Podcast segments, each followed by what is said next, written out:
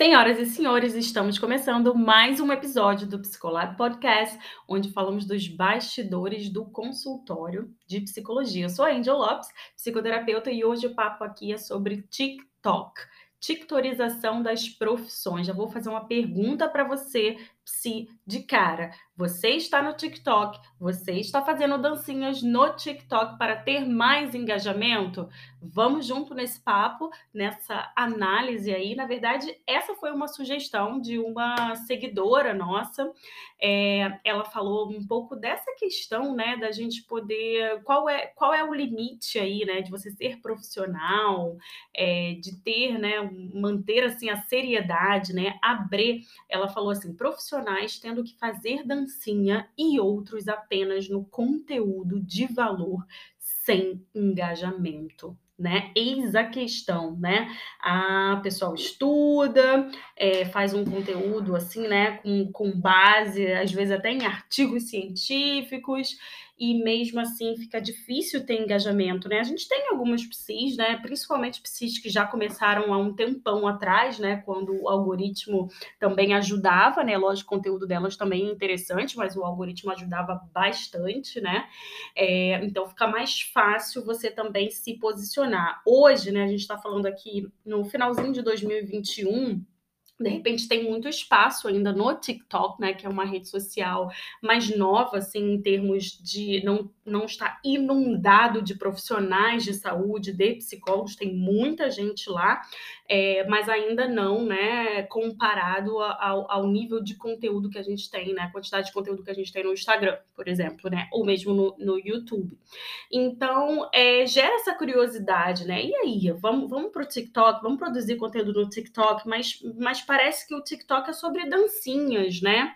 É, e aí, eu como profissional de saúde, eu como psicólogo, como é que faz? Será que o, o meu público, será que o potencial cliente, potencial paciente, ele vai olhar para mim fazendo dancinha e vai, na verdade, ter uma dúvida se eu sou uma profissional capaz, né, suficiente para lidar com questões tão sérias, né, tão íntimas, né? Será que esse posicionamento mais leve do infoentretenimento, ele faz com que a seriedade, né, que, que é ela é colocada em nós, né, o, psicólogo, o psicoterapeuta, é, dependendo aí, né, do grupo de pacientes que atende, claramente a gente tem extremas responsabilidades, né? Então a gente realmente, quando a gente lida com pacientes aí que estão em sofrimento grave, né, ou até que estão, né, tem ideação suicida, né, ou transtornos é, diagnósticos assim que são mais crônicos,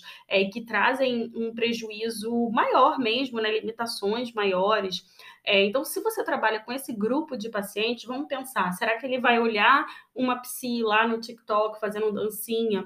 Ele vai olhar isso como: hum, será que ela é séria o suficiente para lidar é, é, com tudo isso que eu tenho aqui dentro de mim, que é tão difícil, tão sério? Será que ela não tinha que estar, tá, na verdade, né, com o seu óculos e o seu livro, os seus artigos científicos, é, é, falando sobre né, as pesquisas mais recentes que saíram aí e que estão, na verdade, encaminhando para melhor evidência de tratamento? Nós temos psis né, que fazem mais essa linha, essa linha mais é, séria no sentido do conteúdo e que conseguem ter um espaço, né, mas acho que cada vez vez menos, né? Eu acho que cada vez menos, quanto mais profissionais de saúde, quanto mais psicólogos estão na rede social, acaba sendo um lugar de muita concorrência por atenção, por engajamento, né? E eu acho que o que a Bre está falando é exatamente isso, né? É, alguns profissionais que vão para esse lado de deixa eu fazer entretenimento, sabe? Deixa eu mostrar mais da minha vida pessoal, deixa eu sair daqui dessa coisa mais, é, talvez até robótica, no sentido de, ó, eu sou aqui uma profissional, estou falando sobre a área profissional, deixa, deixa eu ser mais uma, uma, deixa eu falar mais do lifestyle, né? Deixa eu ser mais uma, tipo, influencer, né? É, isso, a, a rede social, ela tá muito mais é, é pronta a favor, né? Desse tipo tipo de conteúdo, porque cá para nós, né? Ninguém vai entrar no TikTok e falar assim, ah, então agora eu vou aqui descobrir a solução para minha depressão. Deixa eu ir no TikTok e eu vou achar aqui a solução, né? Não é bem isso que a pessoa está procurando, ela realmente está ali para se entreter, para passar o tempo, para procrastinar, né? Mas com certeza ela vai absorver muita informação dali. Uma coisa que eu tenho visto muito assim constantemente em pacientes mais novos, né? Eu tenho duas pacientes bem novinhas, né, atuais assim, que elas têm uma tem 22 e a outra tem 20, 21, acabou de fazer 21. E elas falam muito, né, que viram algo no TikTok que chamou atenção, né? Então, geralmente são são é, frases, né, pensamentos, análises, né, ah, se, ou, ou testezinhos, né, de uma forma toda lúdica, né, ou muito bem feita graficamente. E aí elas trazem essas questões. Ah, eu ouvi essa frase, falou assim, se você XYZ e tal. Eu não lembro exatamente, né, o conteúdo aqui, é, mas é, traz, né? Traz a rede social para dentro do consultório, né? Traz a rede social para o divã, digamos assim, né? Então, nós temos que encarar uma realidade, né? Os nossos pacientes, as pessoas estão no TikTok, as pessoas estão no Instagram e estarão nas próximas plataformas, né? Elas estão no YouTube, elas estão ouvindo podcast, é, elas têm sede, né, por informação. Então, acho que uma coisa, né, essa é a minha opinião, Psi, eu quero muito ouvir a sua opinião também, para a gente construir junto aqui uma discussão, né? Eu acho que uma coisa que é muito claro é é, quanto mais a gente publicamente né, é, falar sobre bem-estar, falar sobre transtornos mentais, né, é, menos estigma, né? A gente vai ter na psicologia, na psicoterapia, né? Eu sou eu sou muito muito a favor, né, de daquele movimento de no dia que, que todo mundo tirar uma selfie e falar tá pago, né, para terapia, né? Tem uma, uma, uma psicóloga, ela é neurocientista, vou ver até o, o nome dela. É, ela fala isso, né? Que é uma, uma campanha, né? Que ela fala que quando você fizer tá pago, não para academia, né? Mas para mas para terapia o mundo vai ser outro, né? A gente vai vai vai estar tá num outro lugar, né? Bem bem diferente. Eu acho bem interessante essa visão. Eu, eu super concordo assim com a não estigmatização, né? É, e talvez estar nessas redes sociais ajude, né? Você tá ali entregando conteúdo, as pessoas interagindo com você e aí talvez o infoentretenimento ele vai entrar como um meio, né? Agora abrir é, que foi quem deu essa ideia da gente falar sobre isso aqui, esse tema super relevante, a Bre falou uma coisa que me chamou muito a atenção. Ela falou assim: olha, é, essa questão ela é muito interna, sabe? O quão profissional posso ser me alinhando às redes ou mantendo a seriedade, né?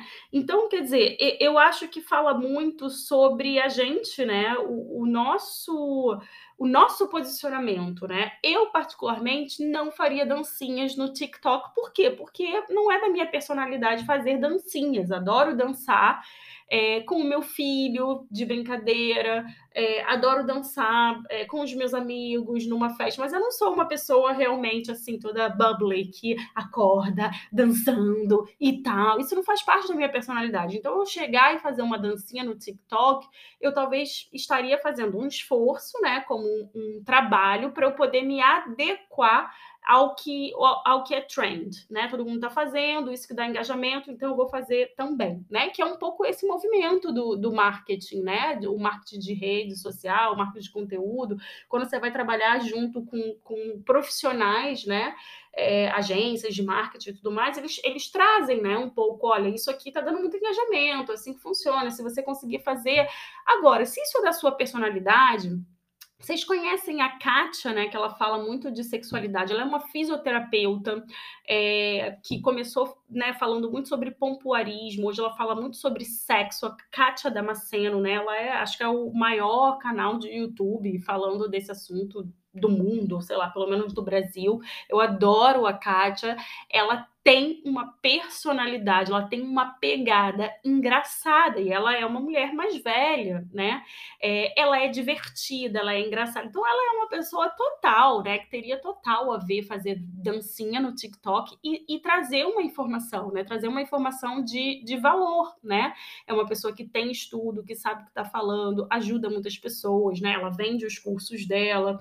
É, e eu acho que tem tudo a ver com essa persona dela, que eu imagino que seja de fato uma característica, um traço de personalidade dela que ela potencializou na rede social, né? No YouTube principalmente, né? Que ela tá ali. E ela é muito engraçada, ela é divertida, é leve ver aquilo ali. Então, cara, perfeito, casa perfeitamente. Eu acho que é, é, não tira a seriedade dela, é, as pessoas não vão olhar para ela. Primeiro que ela tá falando sobre sexo, né? Eu acho que já vai ter muita gente que, que já vai achar estranho uma mulher que, que, é, que não é uma novinha, gostosona, né?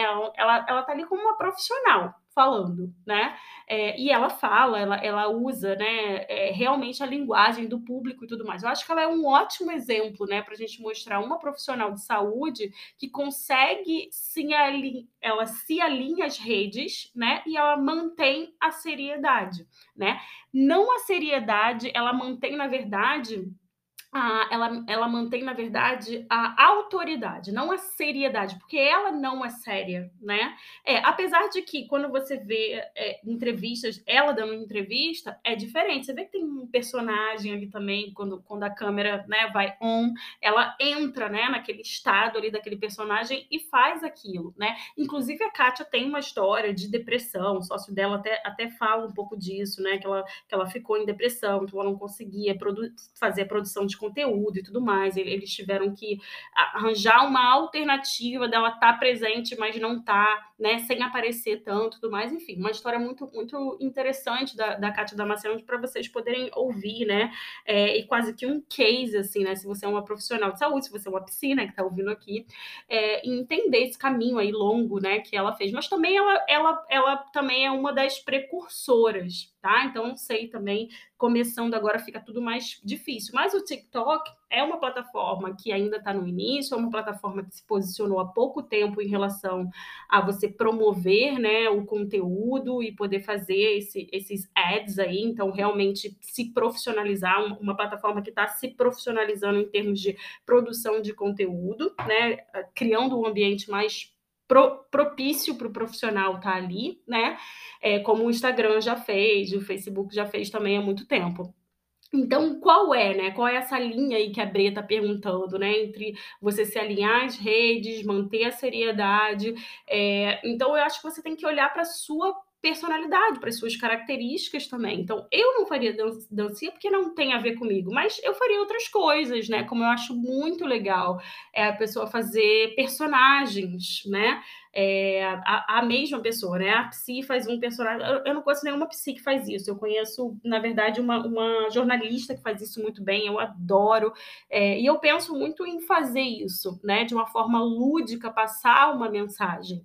É, então, acho bastante interessante você ter um espaço para você poder desenvolver a sua criatividade, botar ali, né? É, é, o entretenimento, o infoentretenimento seria isso, né? De alguma forma, você usar a sua criatividade e ali alinhar isso a essa mensagem, que ela é mais séria, que ela é mais robusta, que ela é mais científica, né? Mas sempre, né, respeitando aí a sua autenticidade e não entrando no ah, se tá todo mundo fazendo, tem que fazer. E também, né, Psi, eu não tô aqui cagando regra, que é isso, eu tô tentando pensar, tô tentando dar a minha opinião aqui é, né, o, o, que até o momento né, eu tenho visto e pensado que eu também não acho muito legal esse outro lado das pessoas super criticarem as psicólogas que fazem isso, né? Acho que uma coisa é você olhar e falar assim, ai, é meio ridículo, né? Isso. Eu acho meio ridículo. Ou eu me coloco no lugar, eu fazendo isso, eu acho meio ridículo. Outra coisa é você não separar isso de ela é uma profissional que decidiu por um caminho estratégico, né, de se colocar de uma forma mais é, de entretenimento, uma forma mais leve, é, passar uma mensagem que sim, ela é mais rasa, mas que ela atinge mais gente e a partir daí ela pode falar com muito mais gente. Então essa psi, ela também de certa forma, ela está trabalhando no mesmo objetivo que o seu, né, que é ela poder ter os clientes dela, ajudar as pessoas poder vender o curso que ela está vendendo, né? Então, assim, a gente colocar para baixo como se essas pessoas não fossem eh, capazes de fazer o seu próprio trabalho de uma forma né, séria, eu acho que a gente precisa né, entender um pouco melhor isso. Eu não, eu não vejo essa relação. Agora, o que eu acho que a gente precisa pensar é se o público né? Se a sua audiência, se o não psicólogo, ele pensa isso ou não, porque isso é um pensamento estratégico do seu posicionamento, né? Meu público vai ver disso e talvez você vai precisar fazer e ver o engajamento e ver o feedback, né, de uma forma significativa para você poder chegar a essa conclusão, né? Eu acho que esse é o mais importante, né? A maneira que a sua mensagem, eh, você está imprimindo a sua mensagem para o mundo, como é que o mundo está entendendo isso? Então, aí, uma vez que você sabe como é que né, as pessoas estão entendendo isso, é, você vai educar as pessoas porque elas estão entendendo errado, ou elas entenderam ok, elas estão abertas a isso, né? Então, é um trabalho constante, né? É um trabalho grande, não é simplesmente você fazer uma dancinha, é você pensar na sua sua estratégia de posicionamento, onde isso está alinhado com os seus objetivos, isso está alinhado com os serviços que você está oferecendo, isso está alinhado com a mensagem que você está passando, isso está alinhado com a sua personalidade, né? Isso está alinhado com os seus limites também, né? Eu, eu vejo por aí, essa ideia aí da, da titorização, né, do psicólogo ou do profissional de saúde. Eu acho que a gente vai, vai descobrir aí pessoas, é, né, com uma personalidade muito interessante, é, outras, né, um tanto ridículas, que não cabem muito naquele papel, que não estão ali realmente no seu melhor lugar, né, e é isso, né, quando a gente se expõe, a gente, é, na verdade, tá, tá se colocando nesse lugar de vulnerabilidade, né? O que eu sei é que é que a gente não quer estar nesse lugar de ridículo, né? A gente quer ter uma amiga e uma coleguinha que fale pra gente, ó, aí foi too much, né? Dá um passo atrás, ou pô, vai com tudo, é isso mesmo, né? Eu eu cada vez mais eu tenho percebido, assim, uma impressão minha. Eu acho que algumas pessoas, elas têm um magnetismo, né, que na rede social isso fica muito claro, assim, não necessariamente ela tem esse magnetismo na vida delas, né? na vida é, fora das redes, mas na rede, né? Aquela pessoa tem um magnetismo. E eu vejo que algumas psis têm isso, né? Algumas poucas psis ou algumas poucas pessoas, né? Na verdade, produtores de conteúdo têm isso, que às vezes eu fico pensando que é que nem alguns diretores, né, falam, né, que a, a câmera, ela, ela vai para aquela pessoa, né, ah, fez um roteiro de um filme e aí tinha ali um ator que nem era para era é só uma pontinha e tal, mas parece que a câmera é puxada, né? Tem um magnetismo, né? E eu acho que isso na rede social também tem, né? E pessoas que muito engraçado, que tem um magnetismo lá, né, no Instagram, no TikTok, e aí quando você encontra a pessoa ali real, num congresso, num simpósio, no, não é aquilo, não tem aquele magnetismo, sabe? Como é que é? Não sei se vocês já tiveram essa experiência. Eu já tive, eu acho muito interessante, né? Então essa pessoa, ela tá no lugar certo dela, dela divulgar a mensagem dela, né? Talvez, né, tem uma outra que, que vai sair, se sair muito bem ali na palestra, né, ou no, no um a um ali com um paciente que seja, né? Então pensa nisso, pensa em todas essas questões aí, vamos pensar juntas, o que, que você acha? É, queria ouvir de você, a gente tem aqui um canal aberto para a gente conversar, você pode mandar mensagem aqui para o nosso podcast, eu e a Camila vamos ouvir, né? E vamos continuar essa conversa por aí. Tem um link aqui na descrição do episódio, é só você clicar que você vai ter um botãozinho ali de enviar mensagem. Manda pra gente, pra gente continuar esse papo aí, ou senão a gente continua se falando lá no nosso Instagram, arroba psico.lab. Bye, bye, beijinho, beijinho, tchau, tchau. Até o próximo Psicolado Podcast. Tchau!